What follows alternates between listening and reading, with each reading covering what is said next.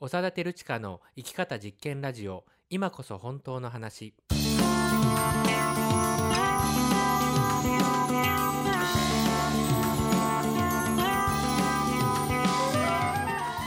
嘘っぽすぎるこの世の中で自分らしく生きるためにはどうすればいいのか。この番組ではあなたと一緒にさまざまなテーマを掘り下げながら本当の自分を生きるためのヒントを見つけていきます。この番組は NPO 法人連携者と合同会社パルルマが共同制作しています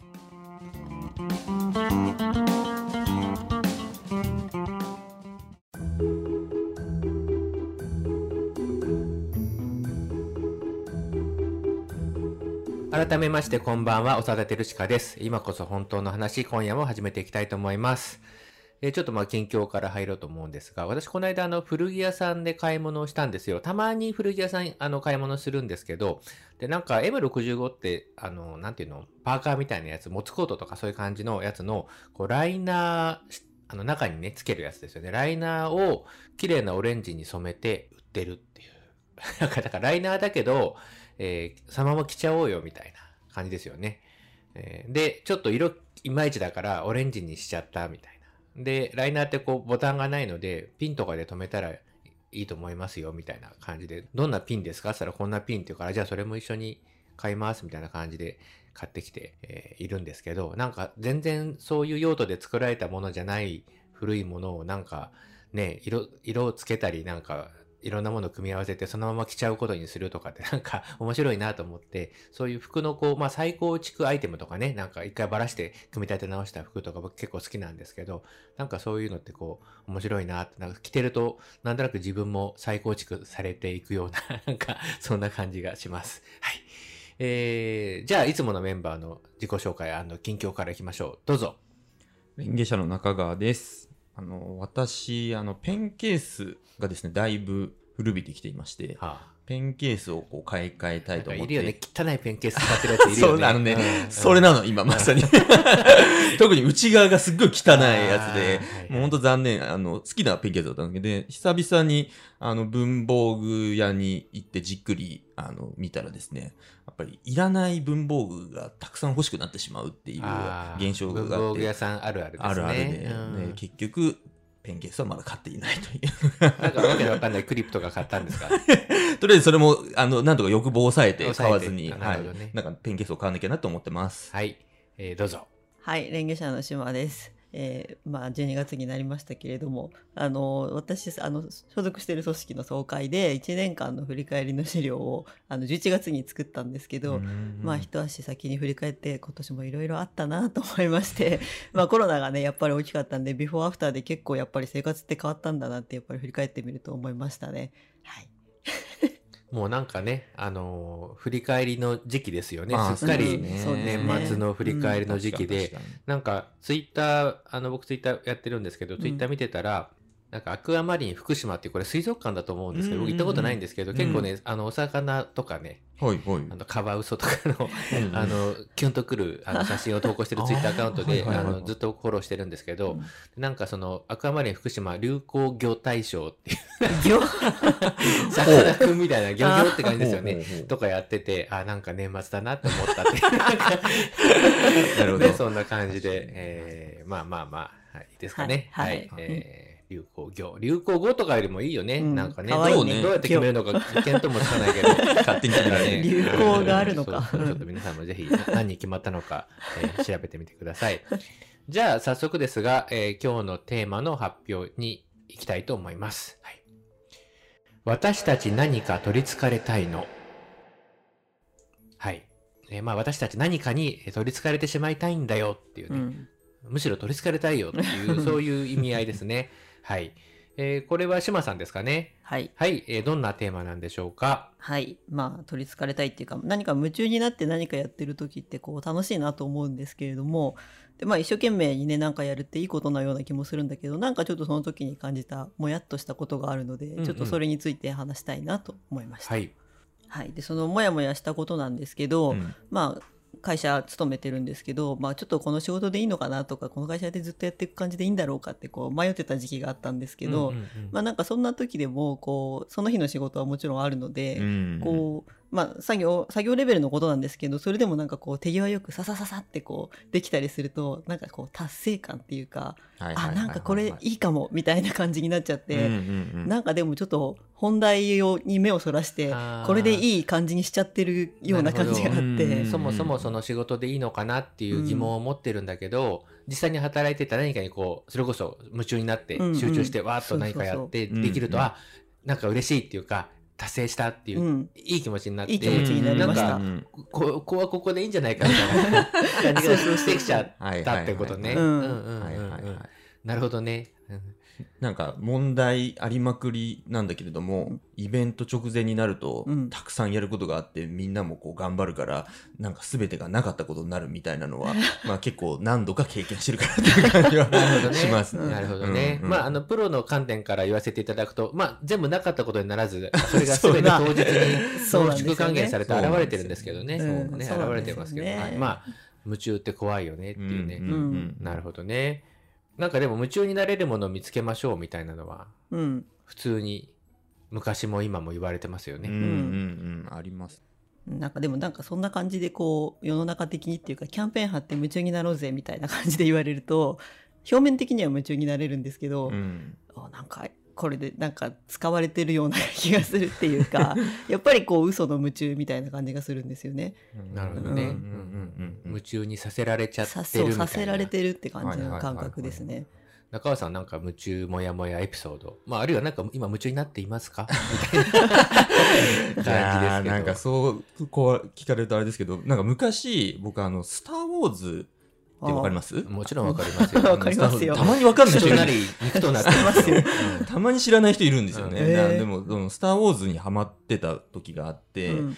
で、なんか、結構いろんな、その、なんだろうな、こう、当時インターネットも使えるような、あれでしょ？あの自動ドア開けるときにこう手をかざして、それ、それもう完全にもうなんかもう世界観にはまり込みコースですぎてる。あの、まあ、兄弟の間ではそういう遊びはやってましたけど、うんあの、なんかこう、インターネットとかで見ると、なんかすっごいマニアの人の、うん。なんか、スター・ウォーズの鉄人っていうあのホームページがあるんですけど、あの、掲示板みたいなやつね。もうなんかいろんな情報が集められてるやつ。で、うん。そこに行き着いて、で、なんかいろいろ見てるうちに、うん。なんか、スター・ウォーズは好きなんだけど、俺ここまでじゃねえなっていうふうになんかすごいこう突きつけられたっていうか、うんこの人たち本当ガチなんだなと思って。本当そうだよね。そうそうそうもう命がけの人たちいるよね。本当になんか、かすごいんだよね。なんかもう歴史作家かみたいな、なんかもうスター・ウォーズの歴史とか全部、うん。なんか本人よりも知ってんじゃないかぐらいの、作ってる人よりも知ってんじゃないかぐらいの。すごく自分はそれに夢中だったんだけど、うん。もっと何段階も上に行く人たちを見たときにあれ？ってなったっていうことですね。なんかすいませんっていうのと同時に、なんか違うかもっていうふうに思ったことは、中学ぐらいの時ですけど、あうん。りました。まあ誰かのファンになるとかね。ああ、そうそうそう。ね。僕の身の回りでも、あの、福山雅治さんが、はい。あの、ご結婚された後うん。は、はい。だいぶその、いろんなことがなんか、はいはいはい。起きてましたね。今日仕事行かなくていいですか？うん。みたいな、なんかそ確かにありの、ましたね。いろんなのありましたね。ね。なんかちょっとお母さんちょっと様子おかしいけどごめんねとか書いてるなんか知人がいてすごい笑ったんだけど。それは面白いですそう本当面白かったですね。うん、でも、まあ夢中だったっていう。うんうんうん。ことですよね。ことですようんね。確かに確かに。そのなんとかロスっていう言葉が出てきたのもそういえばいつから出てきたのかわかんないけど。まあ近年だね。そうですよ近ね。朝ドラとかでやっぱこう習慣見たくなっててもうそれを楽しみにこう生活を送ってると亡くなった時にすごい落差があるじゃないですか。そうだねそういうなんかそういうだから夢中っちゃ夢中なんだけど、うんそんなことで夢中になりたくないっていう気もするし いやいいんじゃないの毎朝夢中になれるもの。でもうん必ず終わるものじゃないですか。まあそうですそうまあそうそうねその儚さはありますよね。そうそうそう。まあ確かになんか、旗から見ると、その見た感じはファニーっていうかね、うん。あの面白いって感じだけど、まあよくよく考えると、それがなくなるとそんなに日常が辛いのかっていうのはなんか、なかなか深刻な問題だなっていうふうにも思ったりはしますね。まあもうあれなんじゃないですか？そのそれがあるっていうことがこう励みみたいにうん。なっちゃうと、っていうことですよね。ねなんかちょっと別世界のみたいなのもあるんじゃないかな？そういうなんかこうドラマのなんとかロスとかっていうのは、うん。なんか、うん。あのちょっと日常から離れられて夢中になれる。日常の中で夢中に、さっきの仕事の話なんかは日常の生活の中で、まあ、夢中っていう言葉がぴったしかどうかわかんないけど、夢中になれることっていうことだと思うんですけど、うん。そういうこうドラマの世界とかっていうのは、やってることはなんかじっと画面を見てるだけなので、なんかその日常からこう離れられるっていうか、ん。なんかちょっと二つパターンあんのかなって気がなんか今しましたね。そうかそうか。で、その日常から離れられる夢中っていうのは、なんかその楽しさってなんかわかるなと思うんですよ。うんうんうん。ちょっとだってこうスイッチ切れる楽しさってないですか？うんうん。ありますね。そうね、まあそういう時間もだ、うん必要ですしね。うん。なんか遊びをやってる時とかは割とそういう感じもあるので。のあれですか、レゲシャの子供たちの。あそうそうそう、ね。なんか本当鬼ごっこみたいな。関係やったり。そう関係やったりみたいな泥系時って。やったり。うん。あの時は別に何もね変わってないっていうか、うん。あの日常はそのまま続いてるとは思うんだけどやっぱうんあの時あの瞬間はぱりすごく楽しいうん遊びにこう集中できて面白いなっていう感じはありますね。夢中で遊ぶっていうね、うん。確かに子供たちと遊んでると自分も含めて全員夢中で遊んでるなっていう感じになりますよね。なんかそういうこう、こうなんていうのかな、全身使って、まあ、全身使ってっていうのが偉いわけじゃないんだけど、うんまあその全例えばそうやって全身使ってね、あの体使って遊んでる時と何かこうじっと画面を見てこう遊ん、なんか遊んでるっていうか、んね、何かそれに夢中になってる時ってこう、だいぶやっぱり方向性が違う気がするんですよね。そうですね。うん、でもなんか共通してるのは、なんかあの、うん自分について考えなくていいっていう ことだと思うんあですよね。ー確かに。うん自意識から逃れられるっていうかさ、うんああ、なるほどねね確かにそうですね。自分、自分じゃない。自分についてなんかずずっとこう考え続けてるっていうのって、あの、大変なことだと思うんですよ。うん。うん。うん。だからこう、それについこう、なんか、ハマっていきたいっていうような、こう、ね、そういう隠れた欲求みたいなものが、はいはいはい。まあ、あんのかなっていうふうに思いますけどね。はいまあ、隠れてない、もう、もう、ハマりたいのよ、みたいな。何かに取り憑かれたいの、みたいなのは、うんまあ、もう気持ちわかるなっていう感じしますけどね。うんそうね。なんか一回中毒見たくなっちゃうと、まあそれこそアイドルとか恋愛のが好きな人とかって、こうでも次から次に行っちゃうじゃないですか。うんずっと夢中になっていたい何かに、みたいな。そうなるとちょっとそれもそれで、まあさっきの会社のね、本題をちょっとから目を背けてるじゃないですけど、うん。その状態が楽しいのはわかるんだけど、うんうんそうはなりたくないっていうかなそうだよね。ん。だからちょっとその空白みたいなことを、うん。空白みたいなものをこう拒否するっていうか避けるっていうかさ、うん。なんだろうこう共感できる人とできない人っていると思うんだけど例えば YouTube を次々見てるとするじゃん、うんうん何も別に見たいものないけど、ううん。ん。でパチッとそれを止めた時にこうシーンとすると思うの、うん。それが空白だと思うんですよ、うん。はいはいはい。でその時になんかいるのってこう自分じゃん。なん。か、うんそうねね、こんにちは、待ってました、みたいな感じで、うん。こうちょっとなんかね、あの、怖い言い方になっちゃったけど、でもそんな風にしてこう自分が出てきた時に、おう待たせたな、みたいな。うんうん。だいぶ楽しかったよ、今日 YouTube みたいな。で、なんだっけ？ってやれるか、なんか、ああ、ダメダメダメダメ、はい、次の動画、次の動画ってなるかっていう、なんかそういう差はあるようね。ん、ありますね。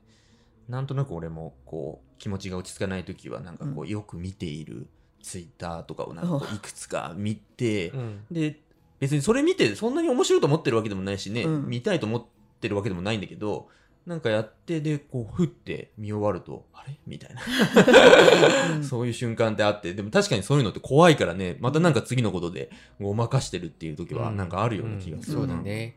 まあ、あの、あんまりこうやって心理的に掘り下げていくと、だんだん聞いてる人もなんかあれかもしれないけど、まあ、いわゆる代償行為って言われるやつですよね。うん、なんか本当に必要なものじゃないけれども、何かでこう間に合わせてるっていうか、何かで埋め合わせてるってこうね、えーそういうこと、ずっと代代償となるものをずっとこう、うん。なんかね、うんうんうん。やってるっていうかさ、うん。なんかまあそういう風になってくると、まあ再現がないっていうか、うん。ずっとそれを求め続けるみたいな、なんかまあ怖い世界にも行くっていううん。ことなのかなと思うんですけど、まあでもとはいえね、うん。なんかシーンと外とか見ながら、ずっとお茶飲んでても、なんか、気が狂いそうだと思うんですよ。それはそれまあまあまあそうですね。うん、なので、やっぱり、そうは言っても夢中になれるものがあるっていうことは、まあ、素晴らしいんじゃないかというふうにも思うし、うんまあ、欲しいよね、夢中になれるものまあそうですね。なんか、夢中でやってる時ってやっぱりいいしさ、うん。ね、うん。まあ、なんかちょっといくつかこう、落とし穴的なものはありそうなんですけど、うん。まあ、そういうものをこう、巧妙に軽快に避けつつですね、えー夢中になれるものと出会い、夢中なもののある人生を送るにはどうしたらいいのかってね、えーちょっと後半で明らかになるとは思いませんが、そんなようなことを後半も考えていきたいと思います。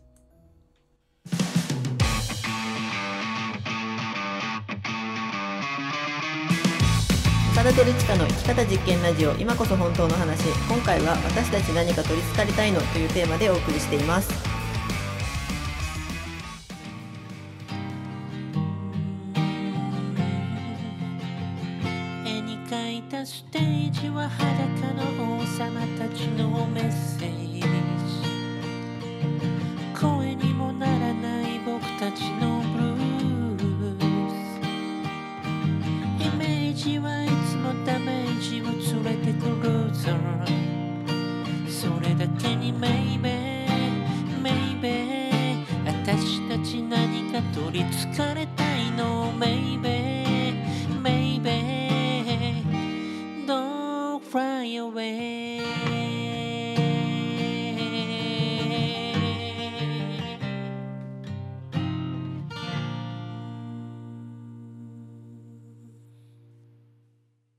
はい、じゃあ後半です。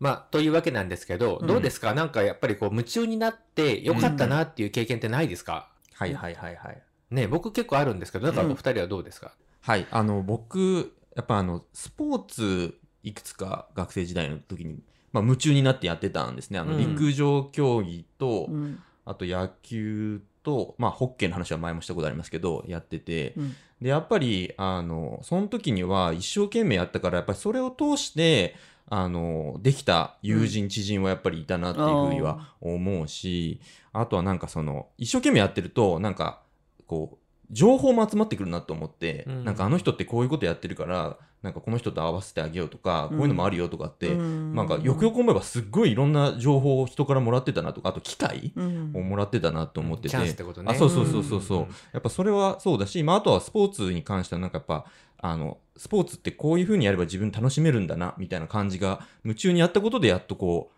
はうん。なんか分かったかなみたいなのは、ううん。んうん。なんかそういう人のつながりができるっていうのは単にあの知り合えるっていうことじゃなくて、こっちだけじゃなくて向こうも夢中で、うん。そうそうそうそうお互いそうみんなで夢中でやってたからこその絆みたいなのが生まれるっていうこと。なるほどね。うん。そうね、うん。確かにそれはあるね、うん。私は夢中になれるっていうと割とこう手を動かすことが好きで何かものを作ったりするのも好きなんですけど、でまあ学生時代の時にあの模型を作るような授業があって、うん。はい、うんで なんか今のねこの事務所を移転する時にその模型と図面を作って引っ越しの時にねああのあのみんなでレイアウト会議したやつですね。そうですそうです。テーブルとかソファー。とかそう家具そうですそうです。うん家具を買うのにねどのどこに何を配置しようというのではい作ったなと思って、そういえばやりましたね。あれなんかもう、引っ越す前にもう、もうその絵が目に浮かぶ状態で、なんか変な感じですよね。そんな疑似体験みたいな。でまあ確かにその確かに。あれ、島さんが作った模型でしたね。はいそうね作業してる時は夢中になれて、うんその夢中になれる時間が欲しいんですよ。うん別に出来上がったものはいらないんですけど、でも今回はそれがあその時はねそれがこう割と役にも立ってあなんかすごいそういう夢中になれる時間ももらえて人の役にも立つってすごいなっていうようなね。ことを思いました。俺なんかなんだろうな、高校生の時とかは音楽を夢中でやってましたね。うんうん僕ギター弾きだなので、やって曲書いたり、うんなんかライブやったりとかしてましたね、本当に夢中で。で、なんか、やっぱり夢中でやるとどんどん、まあ、若いってのもあると思うんだけど、うん。どんどんみあの身についていくんだよね。あー楽器もどんどん上手くなるしそうね。はいはいはい、はい。音楽の世界もどんどん深く理解していけるし、曲もどんどん良くなるし、うんなんだろう、そういういろんなことがつながってきて、うんおお、うん。世界はつながっているみたいなうん感じで、すごくいろんなことを学んだなっていう感じはしましたね。うんうんうんうん。まあ、なんとなくふわっとやることから学べることと、そうやって夢中で取り組んだことから学べることっていうのは、うん。まあ、量も質も考えも、うん。まあ、全部違うっていううん。うんことなんでしょうね。うん。なんかね。ううん。ん。なんか部活動を別に全肯定するわけじゃないんだけど あのやっぱり週5日とか練習とかしてたわけですよ部活の時って、はい。はい。でやっぱそのぐらいやんないとダメなんだなっていうふうにもなんかやっぱその時の記憶もあるっていうか、その感覚もあるから、うん。そのぐらい毎日やらないと、うん。その特に新しいこととかさ、うん。その容易じゃないことっていうのはやっぱりこう身についていかないし、まあ楽しいことだったらなおさら続けられるっていうこともあるし。そうその辺なんだよね。そのさっき志さんがさ夢中にさせられてるんじゃないかっていうのがあったけど、うん。うんうんうんその部活全員入れみたいなのはさ もうとにかくそのエネルギーの有り余る中学生に、そのエネルギーを何でもいいからあの燃焼させて、うん。そうね。うん余計なことするなよという、なんか、あの、そういうのもね、ありますね。のぶっちゃけた話あると思うんですよ。で、まあ、あからさまにそういう意図で何か組まれてることもあるし、うんまあ、もちろん、あの、燃やすべきエネルギーがあって何かに燃えるのはいいことなんですけど、なんか、どこかそれがこう、大人の意図とか、うん誰かのこう、ね、見えざる意図として働いてるとなると、急に気持ち悪くうん。なってきますよね。うん僕はその夢中って話で思い出したのが、あのうん。神谷美恵子さんって知ってますかね、あのうん。なんか生きがいについてとか心の旅とか、うん。なんかそういう著者、うん著作がある方で、うんなんか愛生園っていう来の、あの来病のね、施設でずっと、あの、医者としてえー関わってみたいなことをずっとされてた方で、うん。知らないかな？なんかあの、川島紀子さんが結婚するときになんか読んだ本とかなんかわかんない、うん。そんなんで紹介されてたような気がするんですけど、あのーまあ、生きがいについてっていう本がとにかくあるんですよ。ものすごくいい本で学生の頃読んで大好きだったんですけど、なんかね、その生きがいっていうことと近いと思うんですよ。うん。夢中になれるものって生きがい。っていうことで。うん。で、その生きがいっていうのが、あの、何なんだろうっていうことをすごくその問題にして、すごく深くこう掘り下げて書いてる本で、なんかね、本当にいいんだよね、この本。生きがいについて分かるっていうこともあるし、同時に丁寧に深くものを考える。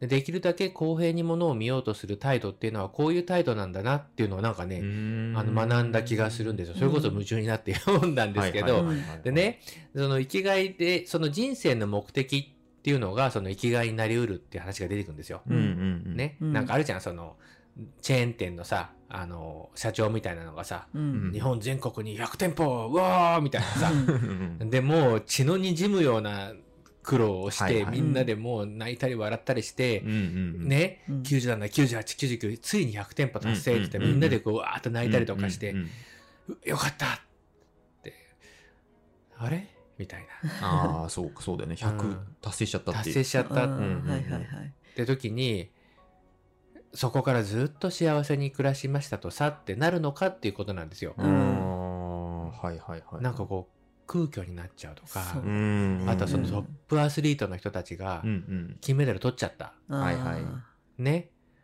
ーありますね。追いつき症候群みたいなうん。ね。ねあの、もう次のモチベーションをこうん。う乱しづらいみたいなうんのって、まさにその人生の目的っていうことが生きがいになってるっていうパターンだと思うんですよ。うん。さっきのロスとも関わってくると思うんだけうん。ど、で、ちょっとあの記憶なので正確にそう書いてあったかどうかわからないんですけど、まあ、つまり我々はその人生の目的っていうのがあるっていうことが生きがいを得る得られること充実した人生を送ることに必要なものだっていうふうにこう言われてる一方で、うん。それがひとたび達成されてしまうと空虚になって、うん。ある人はそのそのまますごく元気がなくなっちゃったりある人はまた急いで次の人生の目的を。ううん。ん 次の YouTube の動画を急いで探すようにして、つ 急いで次の人生の目的をこう定めようとする。うん。ということは、決して達成されない人生の目的をずっと追い続けるっていうことをしているっていうことになるんじゃないかっていう、そういう問題提起がなされていて、うん。これで終わる本じゃないんですけどね、はいあのそういうのがあって、本当そうだなってね、うん。あのー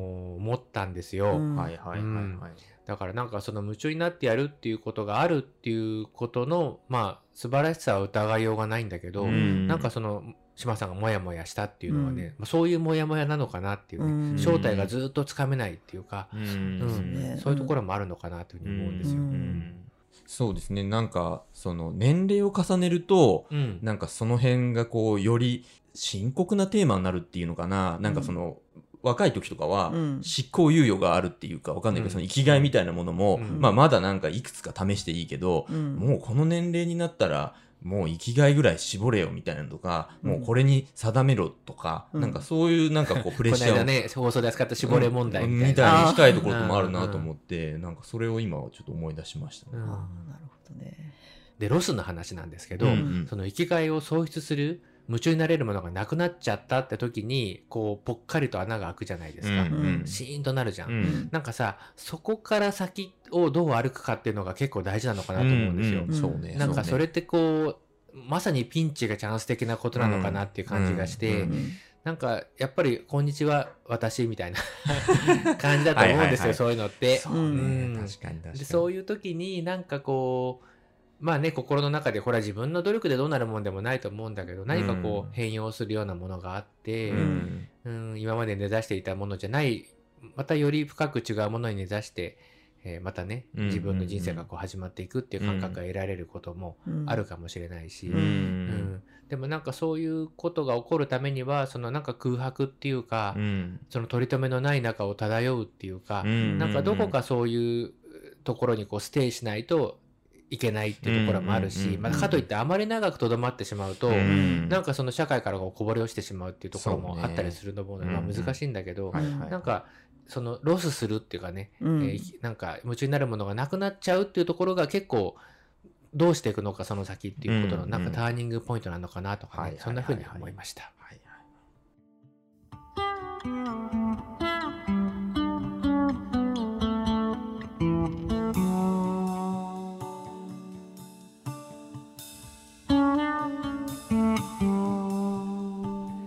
というわけでそろそろお時間です。え島さんいかがでしたか？はいなんか自分の感じてたモヤモヤがやっぱり話すとちょっと整理されるなと思って、うん。ちょっとまさか生きがいっていう言葉が出てくるとは思わなかったんですけどでもその夢中になるのはいいことだし楽しいんですけどやっぱりその夢中になってるものがなくなった後、うん。うん、どうすどうするっていうのはなんか結構深いなって思いましたね。うんまあそうですよね。はい。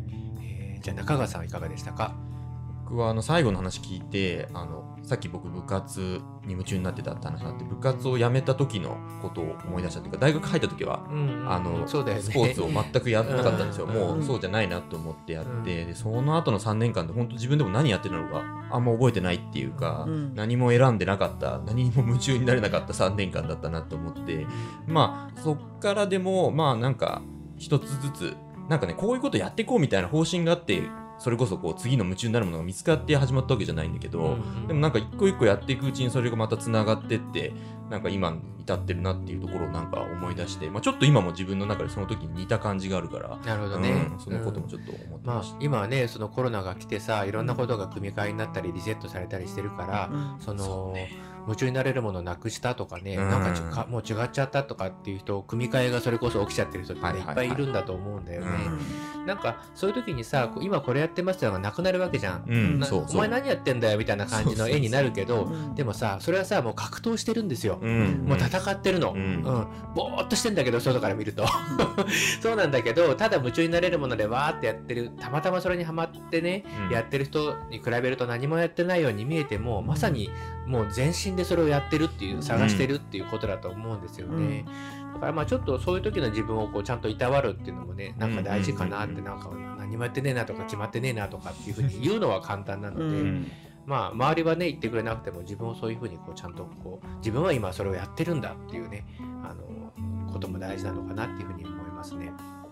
まあ、あとはあれじゃないですか。あのとはいえ、こううん自分のことばっかり考えてるのって辛いじゃないですか。そうねはい辛い辛い。もうねあのこれ覚えてほしいんですけど考えすぎは全部ネガティブっていうのが、ね、あるんですよ。うんはい。あの特に自分のことを考えすぎたらもうもう考えすぎた時点ですでにもうその先にあるものは全部おかしいんですよ。もうなってるのでうんなんかちょっと関係ないことやろうかなとかね、うんずっと家にいるよりはなんかやる外に出てみようかなとか、うん別に特別会いたいわけじゃないけど誰かと会おうかなとかね、なんかそんな感じのスイッチの、まあ、入れ方なのか抜き方なのかね、わかんないけどやっぱりねこう生身の人間で社会で生きてるってところでねうまくそれをこう利用できたらいいのかなとかね今日はそんな風に思いました。はいえーというわけで、えーまあね、えーこのように毎週毎週放 放送していますので、まあ、こんなテーマ扱ってみたらとかねあ聞いてこうだったよとかあのご感想ですとかぜひお寄せいただけたらと思います。はい、それではまた次回お会いしましょう。さよなら。さよなら。さよなら。